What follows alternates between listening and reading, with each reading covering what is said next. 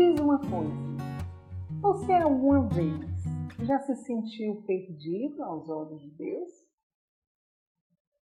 Nós vamos hoje falar de alguém que vai com a sua vida testemunhar que ninguém está perdido aos olhos de Deus. Ninguém está perdido aos olhos de Deus.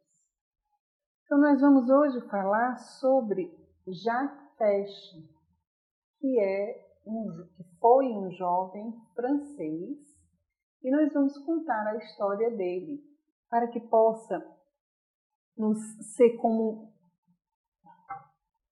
para que possa ser como uma luz no nosso caminho, para que através do testemunho dele nós consigamos olhar para a nossa vida e ver: eu tenho jeito.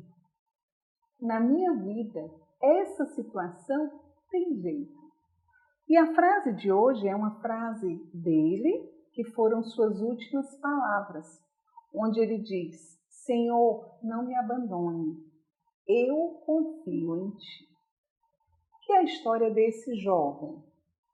Ele era filho de uma família riquíssima, filho de um banqueiro belga, e o pai não se incomodou muito de dar uma boa educação de valores nem religiosa para ele. E ele foi tipo aquele jovem cheio de mulheres, que usava dinheiro, vivendo a vida como um playboy, como aquele que podia fazer o que queria. Então ele namorou, ficou junto com a sua vizinha e ela engravidou. E aí ele resolveu casar, ele tinha, se eu não me engano, 21 anos. E ele se casou. E daí nasceu uma filha.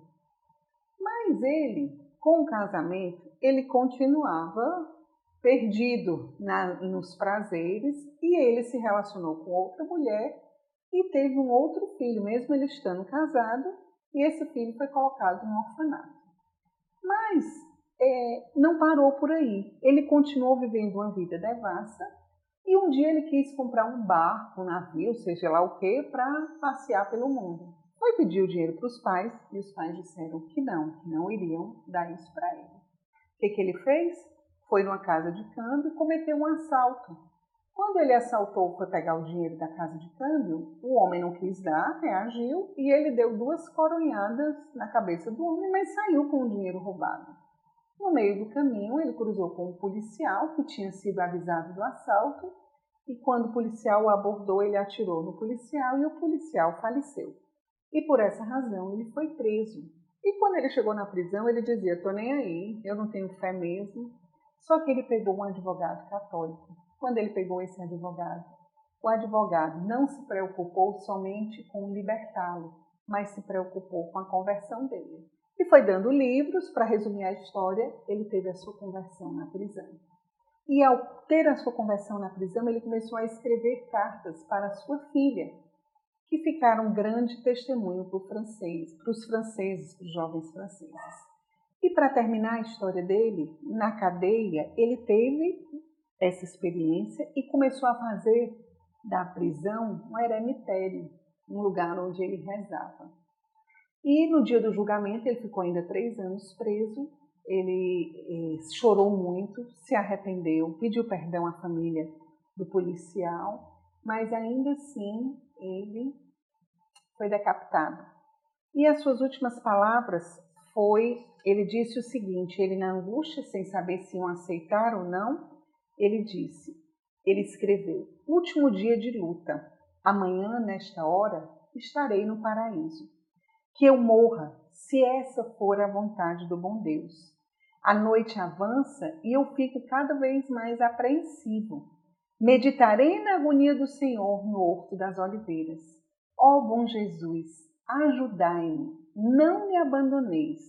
Mais cinco horas eu estarei na verdadeira vida, mais cinco horas eu verei Jesus.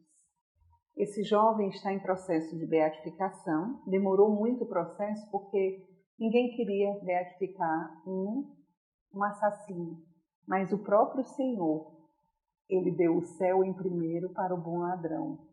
Então é para mostrar que para Deus nada está perdido. Para Deus, nada está perdido. Se você quiser conhecer, procure na internet. Tem muita coisa sobre Jacques mas para mostrar que mesmo aquele que matou alguém, mesmo aquele que cometeu o pior dos pecados, ele pode ter uma vida nova. Eu convido você nesse dia a rezar, a rezar com a vida dele e pensar: eu acreditaria na conversão de um homem que matou outra pessoa, mas Jesus acreditou. Que Deus te dê a graça, a mim e a você, de nunca desistir das pessoas e nunca desistir de nós mesmos. Que Deus te abençoe e Nossa Senhora te ajude. Shalom.